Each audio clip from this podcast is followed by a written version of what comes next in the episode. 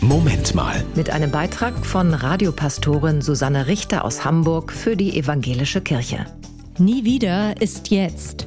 Heute ist der Holocaust-Gedenktag. Er wurde ins Leben gerufen, um daran zu erinnern, dass die Nazis im Dritten Reich sechs Millionen Juden und unzählige Angehörige anderer Minderheiten ermordet haben.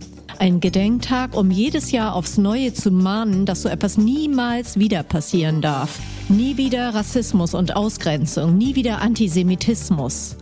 Bei der Gründung der Bundesrepublik wurde das fest in ihre DNA geschrieben. Ich selbst habe es zu Hause noch wie ein Mantra immer wieder gehört, weil meine Großeltern miterlebt haben, welche furchtbaren Folgen es hatte, dass sie die Nazis gewählt haben.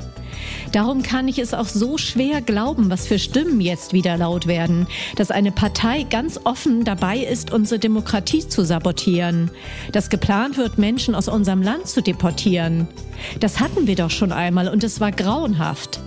Ich bin Pastorin und ich spreche über Glaubensthemen im Radio, nicht über Parteipolitik. Hier aber ist ein Punkt gekommen, an dem wir nicht schweigen dürfen. Was die AfD plant und will, steht fundamental allem entgegen, was wir christliche oder überhaupt religiöse Werte nennen. Unser Land steht für Vielfältigkeit. Unser Grundgesetz verpflichtet uns, die Würde des Menschen zu schützen. Die AfD greift das an und möchte unsere weltoffene Kultur zerstören.